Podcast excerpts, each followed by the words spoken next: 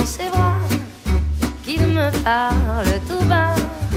Je vois la vie en rose. Il me dit des mots d'amour, des mots de tous les jours, mais moi, ça fait quelque chose. Il est entré dans mon cœur une grande part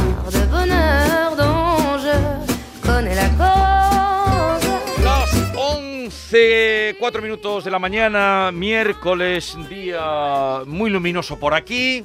Y es el momento de darle una vuelta a la vida en Ros, la vida en Rosa, la vida en Malva, porque hoy vienen Marina Bernal de Malva. Buenos días. Buenos días, la vida en Malva. Y Diego Geni. Buenos días, Maite, le veo con el pelo más rubio. ¿Sí? Se ha, se ha tintado usted. No, se es que, te voy a decir la verdad. Es que tú sabes que los tintes se oxidan. ¿Tú sabes de Ah. eso? Un poquito, un poquito, Sí, pero ¿tú no sabes- mucho, no soy experto. eso? Pues es lo que me pasa. No te creas tú que es que me estoy poniendo yo rubia porque quiero. Es que Pues me te queda muy bien Me pone tono. rubia. ¿Sí? Sí, sí, te Sí, queda muy bien. Son como unas valladares, ¿cómo se llama? Valladares. ¿Tú, tú no sabes esa moda que ahora me- medio oscuro y medio claro para abajo? ¿Ah, sí? Sí. Las mechas californianas, ¿no? Surfera.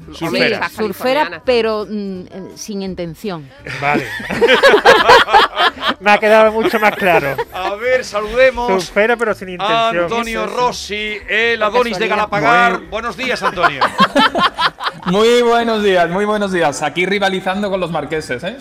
¿Pero tú vives allí o no? ¿O me he confundido No, yo? vivo cerquita, cerquita. Bueno, entonces Cerquita. Eh, Galapagar. el Adonis de Galapagar. El Adonis el de A de 20, a Galapagar. el 20 Adonis. minutos, a 20 minutos en coche, pero porque es por la sierra, pero sí vivo en el pueblo de al lado. Es Bueno, que tengo- lo- lo de la sierra es un poco inconcreto, Diego. El Adonis de la sierra tendrá un Bueno, nombre. pues ya- de aquí a que termine la temporada ya está bautizado. Y por cierto, Vivo, ya- vivo en Valdemorillo, es eh, El Adonis un pueblo de muy, Valdemorillo. muy Eh, taurino, Eh, por eh, cierto. eh, llama, que suena muy bien a vino, el Adonis de Valdemorillo. que por cierto, no es solo el que tiene un sobrenombre, ¿eh? El otro, el pasado miércoles, cuando salíamos de la radio, Sí. Interceptaron a Diego en el pasillo y le llamaron el Truman Capote del periodismo sevillano. ¿Qué me dices? ¿Qué me Fui testigo, fui ¿Quién lo testigo. bautizó? Fui- re- no digo el mote, pero no digo el origen. Pero, pero recibió, recibió ese mote. Qué El bien, qué orgullo, ¿no? Capote de- Sí, hombre. sí. Del periodismo del periodismo sevillano. sevillano. Oye, oye. Bueno, pero tendrás que lo recordar, si, se populariza tendrás que recordar quién te lo puso, ¿eh? Sí, ya, ya lo diré, ya lo diré. Pero ya esa lo diré. cosa. mm, No lo, no lo puedo decir, no lo Sí, puedo decir porque puede ser que a lo mejor el miércoles que viene no está aquí. Así que. cuando llegue el momento. Eh, antes de entrar en materia. mm, ¿Qué quiere decir antes de hablar de Rocito? Oye, Oye. que es Semana Santa de colas, ¿eh? De colas. Pero no solamente en los templos. Ha habido una cola importantísima aquí en Sevilla, en la calle Cuna, en la gofrería esta con que tenían, lo sabes, ¿no? Sí, sí, lo sabemos. Me han Sí. contado. Una cola de devotas y devotos tremendo. Antonio quizá no sé si le ha llegado, así que cuéntale lo que ha pasado. Pero en Madrid Sí, sí, también cuéntame, hay, que no así llegado, no Sí, llegado pasa aquí, aquí ha sido una novedad. Es una gofrería que, bueno, sus productos tienen forma fa- Productos fálica. forma para fálica. consumir. Y, y de Ha tenido éxito. Ha ¿no? tenido un éxito, Ah, ya pero digo. también de. ¿Sí? De, Sí, de- de un éxito, unas colas tremendas. Bueno, la Equiparable real- con la de los templos, más Son o menos. ¿no? gofres en forma de pene. Y han revolucionado sobre todo al sector joven, a una determinada franja de edad de unos 18, 20 y pocos y por debajo de los 18, que hacían cola en la calle Cuna para adquirir Pero un gofre. tremendo, yo Pues estuve por allí que- el Jueves Santo. ¿Lo habéis probado? cola- ¿Estaban No, ricos? no, no me Yo yo Digo por la cola, por la Yo cola. pensaba que era la cola, cuando llegué a la calle Cuna pensaba que era la cola del Salvador. Y dijeron, no. Aquí no, venimos a ver, aquí no venimos a ver el señor de pasión, venimos a ver otro tipo de o, pasiones. o el amor. O el amor. Aquí, aquí en Madrid, aquí en Madrid son muy conocidos, sí, ¿eh? sí, Hay sí. una que es En muy, muy, muy conocida, creo, ¿no? exactamente igual. ¿Qué? Sí, en Malasaña creo que está, ¿no? O en Eh, Chueca. bueno, en por, por Chueca, sí, efectivamente. sí, en Chueca se, llama la se llama la, la pollería. y En Sí, verdad, se en zarza, pollo, pollería. en zarza. Hay que ver qué fuerte. Y luego, pero está la pollería, que es la masculina, y está la otra, los coñofres. Oh, no, Madre mía. ¿en serio? La metáfora es preciosa, hay que bonitas las metáforas. Lo- La coñería, está la pollería y la coñería. Lo Ni sorpre- cernuda, ni cernuda lo alcanzaría. Una cosa que Lo es cernuda. sorprendente es que una cosa así tan tan vulgar eh, Sí, o tan, ordinaria. tan ordinario. Que te vean por la calle con, y hagan una foto con un móvil Es que lo hacen para... eso a la No, boca. perdona, es que lo hacen para eso, para hacerse la foto, ¿o qué? Pero es Hombre, como publicidad, desde luego, Pero- Yo es que, yo la que no más soy nada de gofre, yo soy más de calentitos de toda la vida. De churro. Y el- Donde eh, se ponga un churro. Y helado también, Y un ¿no? chocolate. Y helado, pero el helado mm, me gusta comerlo en el sitio. A mí eso de ir por la calle con la cucharita. Bueno, pero eso, si, no. si- con el capirucho tampoco, con el... Eh, en, en el sitio, me gusta comerlo en el sitio, en un sitio sentado. Pero ir por la calle andando, dándole lametazos, helado no- no- lametazo al helado, no, no, no lo te veo glamuroso. Oye, ¿y eso se lo habrá ocurrido a algún español o eso viene de dónde vendrá Yo eso? qué sé de ¿De dónde dónde viene. ven? Tendremos que, La verdad es que es una inve- mente que- investigar. Yo creo, que, yo creativa. creo que son españoles. ¿eh? Aquí ¿Sí? en Madrid tuvieron muchísimo éxito y, y- y abrieron luego la, la coñería. Uy, uy, uy, y que también hay muchísimas colas, pero, un tinerfeño. Estoy ah, buscándolo, ah, sí, fíjate. un tinerfeño. Sí, un tinerfeño de 24 Y, años. y- y entonces lo que hay son franquicias o cómo? Son franquicias. Claro. Pues, aquí es sí, aquí en Madrid yo creo, yo creo, me imagino que será lo mismo. Claro, ¿eh? Maite, De, todo tipo y tamaño, Jesús, de todo tipo y tamaño. Pero Y lo- además luego les, les ponen cobertura, que es lo... Sí, que es lo más ordinario todavía. Lo ¿no? sorprendente, lo sorprendente es eso, que eso triunfe.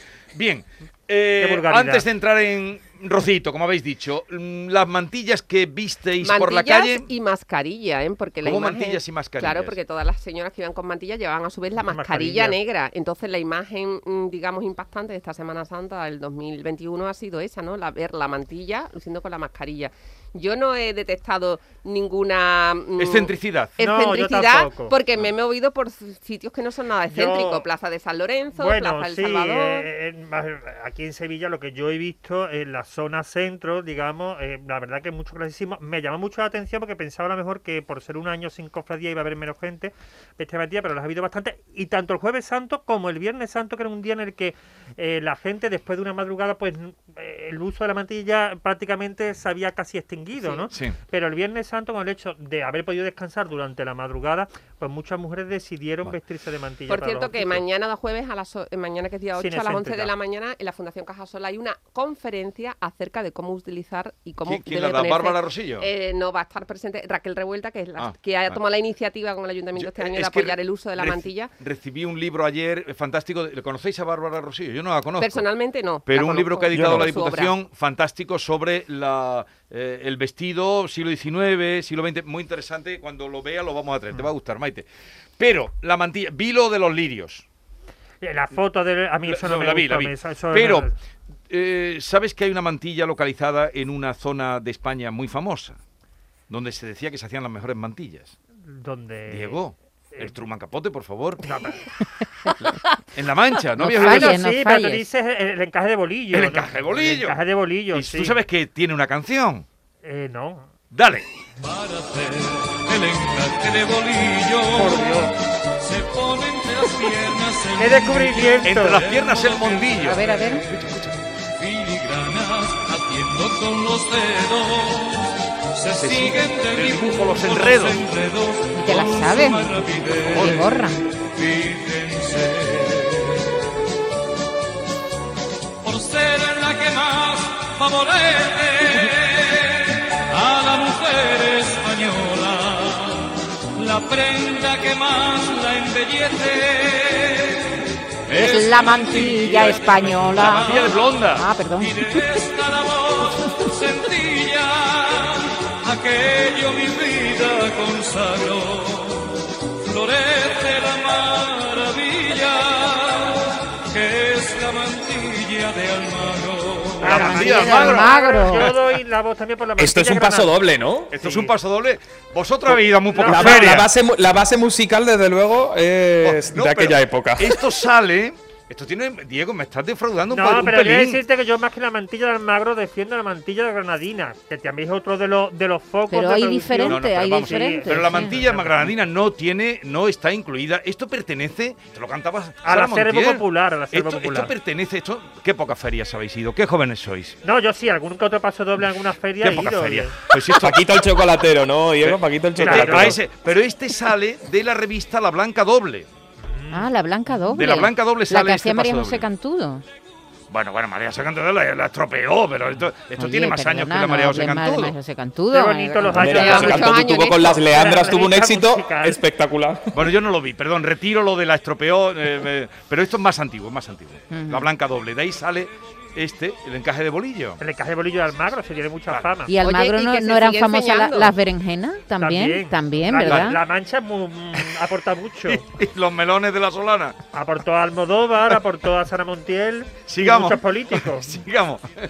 Eh, sale como la, el Aibá famoso de Sara Montiel, que era tan Aibá, sensual. Aibá. Eso ¿Esa? sale también, de una, sale también de una revista, no sé ¿Os se esa acordáis sí, de la saeta de que No, Del faraón, el ¿no? Aibá ¿No es de la lo de la corte- del faraón? El de Aibá la es corte de del la faraón. corte del faraón. Bueno, una opereta, una opereta. Que, la, que además la popularizó también eh, Ana Belén. Ana ¿os Belén y? Antonio Banderas. Una sí, pero película, aquella película fantástica. Eh, fantástica. eh, Hija, déjame, déjame, no voy a decir una, una película mala. Generosa, fantástica.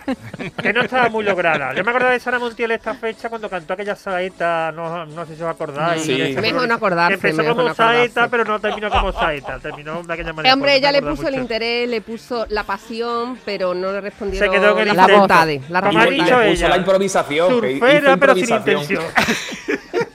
Una improvisación por casualidad. Perdón, de- eh, empezó como saeta y terminó surfeando. Surfeando. Eh, Vayamos ahora al tema. Venga, Antonio, cuéntanos últimas de, eh, de Rocío Carrasco. Se acercan episodios ahora un poco más dramáticos, ¿no? Sí, bueno, pues ahora se acerca sobre todo el fallecimiento del padre, se acerca, un- bueno, pues eh, bueno, estamos ahora mismo, porque como esto va cronológico, estamos en el, eh, la recuperación tras el accidente, el grave accidente de tráfico que tuvieron en, en, dos- en 2000, a finales del año 2000.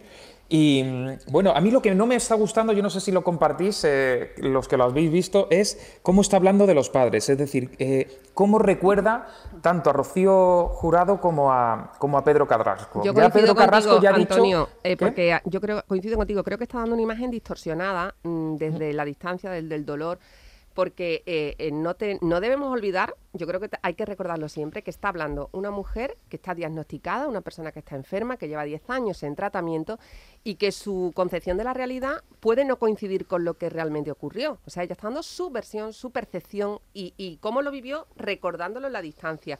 Esta está ofreciendo una imagen de Rocío Jurado que tú dices que era una mujer que tenía miedo y para nada yo considero que Rocío Jurado fuera una mujer con miedo. Era una mujer excesivamente prudente y era una mujer con vistas de futuro, porque sabía que la relación que habría que mantener entre su hija Rocío y el padre de sus hijos era para siempre. Entonces Rocío miraba más allá del momento de la rabia, del Y además, momento del fíjate, dolor. ya no, ya no solo miedo, eh, Marina, porque yo creo que es que eh, da una imagen de Rocío que es una mujer que solo estaba pendiente de la imagen, que le daba igual lo que ocurriera en su casa, mientras que la prensa eh, no supusiera un escándalo para la sociedad. Es decir, que Pero yo si, creo que no si era- todo lo que narra su hija fuera verdad, es decir, que es una mujer que le importa más el que dirán que el sufrimiento, incluso físico, que estaba pasando su hija, es que está dejando a los, a los dos, ¿eh? porque a Pedro Carrasco ahora viene, y, y en, el- en este episodio de hoy creo que viene un- una declaración durísima contra, contra él. eh, Contra su propio padre, perdón, sí. perdón, pero los padre, no salen los Perdona, pero los episodios no son los domingos. Ah, también los miércoles. Ah, ah, perdón, es verdad que eh, hoy sí, sí, sí. ¿Y qué viene entonces? Pues es viene una declaración padre. porque el- sí, viene una declaración, ella, ella dice que la relación con el padre eh, se enfría, bueno, o se casi se rompe a raíz del accidente y del feo que le hacen a Fidel. Es que hay que recordar que eh, ella sale de un matrimonio muy complicado y viene una persona nueva. Bueno, y sobre todo, Antonio, poco, sobre todo, hay eh, que a la- ponerse- a, la, a la expectativa de ver qué ocurría. No, Entonces, en ese momento- no querían confianza con nadie. No, pero en ese momento en el que ella refiere que su familia no acepta a Fidel, llevaba, según ha declarado ella, porque ella en, en- en su entrevista dice que comienzan a salir en octubre, llevaban, el accidente se produce el 12 de febrero, llevaban ni cuatro meses de relación. Después de una separación que es bastante complicada, con dos hijos pequeños, en la que todavía se está en un proceso de separación que no, ni se ha firmado. El que aparezca otra persona, es lógica que la familia lo, lo mide con cuidado o que no sea receptiva. Y según Rocío, echa en cara a su familia que lo echó de su casa, pero ella misma en esa entrevista reconoce que no estaban viviendo juntos, que se van a vivir juntos después del accidente, es lo que ella dice. Entonces, se están produciendo una serie de incoherencias en esos recuerdos y en esos comentarios. Y yo la, y la veo, y la veo que es muy poco madura. No, no, no. Es decir, al final es una mujer que ha, inter- eh, ha antepuesto el amor, el amor frente a la familia con Antonio David. A la, recordad que ella misma contó, que ya lo habíamos contado los compañeros durante muchos años, que dejó a su madre arrodillada en su casa, por favor no te vayas a, a Barcelona, a Argentona, con 19 años, y de nuevo antepone a Fidel frente a la familia, aunque eso le, le- le suponga un enfrentamiento hasta el final con su padre, un enfrentamiento con su familia, eh, con sus tíos, con el marido de su madre, con su madre incluso. Es decir, para mí es, eh, estamos hablando de eh, una chica que era muy caprichosa, que lo ha tenido todo, que ha hecho lo que le ha dado la gana y que ni los años para madurar le han servido para reflexionar y, ver, y pensar que sus padres estaban haciendo lo mejor para ella en aquel momento que tenía 20 años, eh, que no sabía qué iba a pasar, que estaba en una situación al borde de la muerte o de la tetraplegia y que lo primero que hicieron es decirle al señor que lleva cuatro meses con ella, oye, por favor, de momento vete a tu casa y- y ya está. Y vamos a coger lo que hay en esa casa, vamos a cuidar a nuestra hija y ya veremos qué pasa. Pues ni los años le hacen reflexionar que eso es pues lo que haría cualquier padre en cualquier, en cualquier circunstancia, ¿sabe? Cuando tienes a una hija que está a punto de morir y, y tienes a un señor en su casa que no sabes ni, ni a dónde va ni dónde viene. Oye, ¿y hasta dónde va a llegar esta chica contando su vida?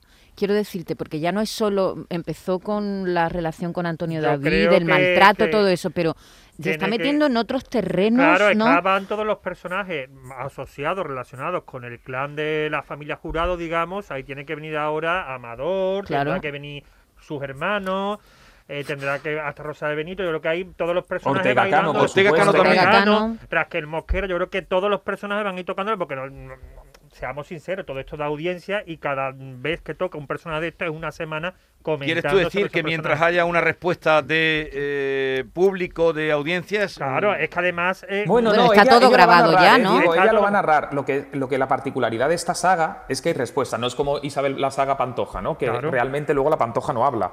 Hablan todos, pero la protagonista, la principal, está muda. En esta, en esta ocasión está hablando Rocío Carrasco, que lo va a contar todo.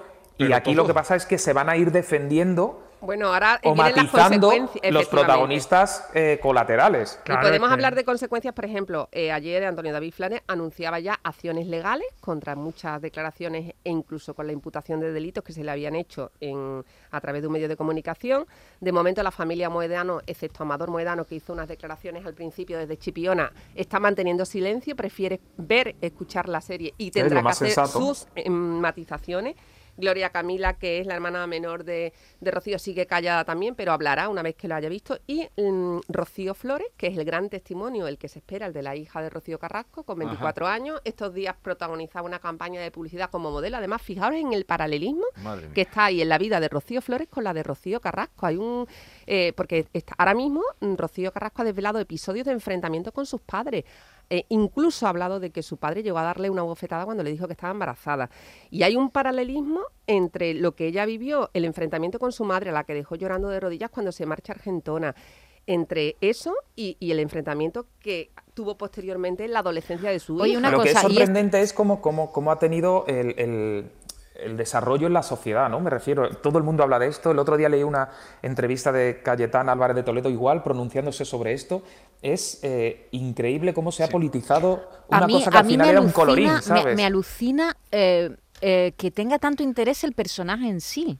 Pero es que hasta la que por los gente... años de silencio que se ha, llevado. Bueno, yo No, creo que me- me No, me sigue son los- son- sorprendiendo. Son, los temas. Es el tema de violencia de género, es todo lo que ha salido, aparte del Bueno, Sí, personaje. pero el tema de violencia de género parece que ya ha quedado así un poco aparcado, pero ahora se está metiendo en otros terrenos que Yo creo tienen que que, sigue ver siendo con el su... reflejo del poder que significa hablar de Rocío Jurado. Y ella Claro. es la hija de Rocío Jurado. O sea, es hija también de un campeón del mundo es- de boxeo como fue Pedro Carrasco, pero Rocío Jurado sigue siendo un nombre que está en vigencia. Y ha de la es época. una de las permanecido grandes sagas. Muchos, ha permanecido muchos años en silencio. Prácticamente desde que murió la madre, poco se le ha escuchado hablar. Entonces yo creo que ese silencio lo Poco se le ha escuchado hablar de esto, De eh, esto. porque luego ella ha hecho Por sus cositas, sí, pero, pero- poco se le ha hablado. Yo creo que esto es como una venganza servida en un plato muy frío. Frío, ella, ha intentado, ella ha intentado por todos los medios, Y yo mediante demandas Antonio. civiles, incluso la- lo- el intento de, de- de- de- de abrir una causa contra él por malos tratos. Nada le ha funcionado. La justicia es verdad que no le ha dado la razón en casi nada.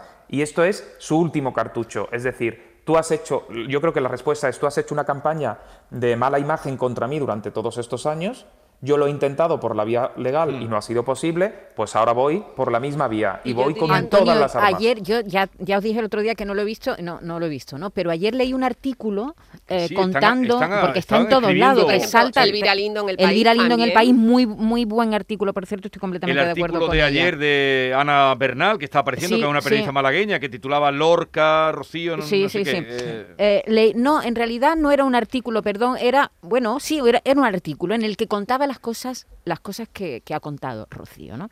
Y entonces ha contado cosas de Antonio David realmente sorprendentes. Desde el principio con la prensa, llevaba la prensa, por ejemplo, a llamar al timbre cuando ya sabía que no había nadie Sí, en la casa. Lo que pasa que, es que con- hay que eh, contarlo en la globalidad, Maite. Sí. Él, a ella de, eh, ha Es denunciado decir, que que él ha Antonio estado David siempre, ella cuenta que ha estado siempre Antonio David con fotógrafos, Sí, y no es todo el cierto- tiempo, ¿no? Es cierto, manejaba la prensa, pero también es cierto, eh, además habla de que eh, Antonio David tenía un fotógrafo de cabecera, pero también es cierto que la pareja formada por Fidel y Rocío Carrasco tenía otro igual. fotógrafo de Claro. cabecera. O sea, digamos que jugaban con las mismas armas y en ese momento, pues quizá eh, Antonio David la supo utilizar mejor. Pero de cualquier manera, Antonio, estoy totalmente de acuerdo contigo en que esto es la puesta en escena de una venganza, pero yo incluso hablaría de una doble venganza. Una venganza mm, de Rocío hacia la persona que le ha hecho sufrir durante tanto tiempo, que fue el padre de sus hijos, pero también una venganza de su actual marido, Fidel Albiac, Sí. hacia esa familia que lo rechazó en ese primer momento y que mm, no le hizo sentirse parte de la familia por las circunstancias de hace 21 años. Mm. Vamos a cambiar de asunto. El artículo al que refería era, que lo recomiendo, Lorca, la Barraca y el caso de Rocío Carrasco, de Ana Bernal, que está poniendo ahí un punto. eh, Fue muy atrevida al aceptar la invitación, pero que está ahora siendo respaldada por toda la gente, porque está poniendo un punto de, de seriedad o de, en fin, o de más eh, peso en, eh, en toda esta historia que va a continuar. O quizás es porque es una opinión formada. Ah. Eh, ¿Qué pasa con Jennifer, eh, Diego? Oh, no, Jennifer López, ¿qué pasa? Por tenemos que cambiar de... Jennifer López, bueno, porque ha llegado a primar su, su estilismo. Por 14 y 16 euros usted se puede hacer con un modelo como la de Jennifer López. ¿Qué modelo? No me mires así, Maite. ¿Qué modelo? ¿Qué modelo? Jennifer Es que López voy a ir corriendo, vamos, voy a, ahora mismo salgo quedar- corriendo. Nos va a quedar igual que a Jennifer López, es la Bueno, pregunta. eso ya, eso ya, tú dices que llevas eh, como un modelo de Jennifer López y ya después lo demás como te quede secundario. Que el, hace 21 años, que ya se dice pronto, eh, Jennifer López mm, causaba sensación en los premios Grammy con un vestido que le llamaron eh, como de la jungla, porque estaba todo con estampados así de ramas tropicales muy verdes. Muy verdes. Eso se lleva mucho. Tú que eres Exactamente. un experto en decoración también. La las palmeras, La flora, la flora la se lleva por la flora fauna se y la lleva- flora. El verde follaje que se dice por ahí. Entonces, el mm, Primar ha sacado un bañador Sí. y un vestido así, eh, un kimono así inspirado en el eh, en este modelo. También con eh, ramas así tropicales de palmera, muy Sí. verde. El bañador tiene un escote muy pronunciado, la espalda afuera. Yo siempre soy más de bañador que de bikini, me gustan más. y el vestido. ¿Tú usas llaman- bañador? Sí, ¿tú usas bañador? Yo, yo bañador. Los sí, pero bañador- no y triquini ya, no, nada nada. No, no, no, bañador mucho más elegante. Y luego eh, el vestido que le llaman le llaman eh, que es un kimono. Yo más que kimono lo vería como una batita fresquita, de esas que Sí, se- sí, cuando sí. llega el verano se pone, que también tiene el mismo verde. Por 14 y 16 euros usted se puede hacerlo mm, con, con Vale, el mismo ejemplar. nada, habrá y que como, ve- verlo. como Pero, Jennifer pero el escote que lució Pero- Jennifer López, que era, le llevaba por debajo del ombligo, ¿se mantiene en, el, en ese Sí, traje hombre, de sí, baño? sí, sí, sí. Por debajo del ombligo. Sí, sí, usted puede ¿Qué ir a- ombligo resiste eso, por Usted favor? puede ir al primar y decir yo quiero un escote por debajo del ombligo. Pero ¿quién aguanta? ese. Pero no sé, no, no, estoy viendo ahora mismo, ¿tú lo has visto? eh, Estoy en ello, estoy mirándolo. Pero Mira. esto, para bañarse esto. Sí, eh, eh, no, bueno, no, eh, sí, una cosa así parecida, una cosa así parecida. Pero esto lleva, los, pe- los pechitos están fuera, casi. Así entra el agua fresquita. ¿Para qué te va bañador? Y después te comes un gofre de eso. Pero, los colores son muy vistosos. Solamente los colores, los colores. Oye, eh, ahí tienen el, bueno, esta información. Ahí de- tienen, ahí tienen si quieren arriesgarse, ¿no? Esto para el verano, cuando lleguen los 40 grados, usted se pone este vestido y por ahí le entra todo el fresquito. para ¿no? chipiona. No, le hace falta ni aire acondicionado. No, pero lo bueno de Jennifer López es que no es una, no es una, eh, una celebrity de estas que está súper delgada, una modelo, no, no, ella tiene sus curvas, su, su culo, su, su, su barriguita, que Pero muy ella buen- se sabe sacar ser. partido, Muy- ¿eh? muy bien Pero por puesto. cierto, Sí, creo recordar que igual que había modelos que habían mm, hecho un seguro a sus piernas porque vivían de su imagen. Al culo lo hizo Jennifer López hace Efectivamente. Jennifer López hizo un seguro que cubría si Los glúteos. cual- Los glúteos, sí. venga, vale, más fino. O, o los, los pianistas que se hacen seguro de las manos. Claro. Claro, Claro. claro, porque son partes de su cuerpo que mm, A ver. Representa fuente de ingresos. Pero yo, ¿cuál- pues yo no sé en qué me haría eh, un seguro. Se no está mirando. Nada. Me estoy mirando ahora mismo, no tengo Las nada. rodillas, no Diego, las tengo nada, rodillas. no tengo nada. Ni La por- cadera que nos va a empezar a fallar Ni ya. por volumen Hombre. ni por forma. Para... Los dedos, los dedos para escribir, igual que los pianistas, Bueno, los dedos sí, para pero- escribir como tú. Oye, ayer me compré un esfoliante para las manos, por cierto. Porque me salen ¿Para las padrastros. Sí, me salen padrastros. Una cosa muy poco glamurosa. Y me compré un esfoliante que me lo recomendáis. Ponte un esfoliante. Ah, sí. Y me he hecho un Pero esfoliante. sueles, tú sueles hacerte la manicura.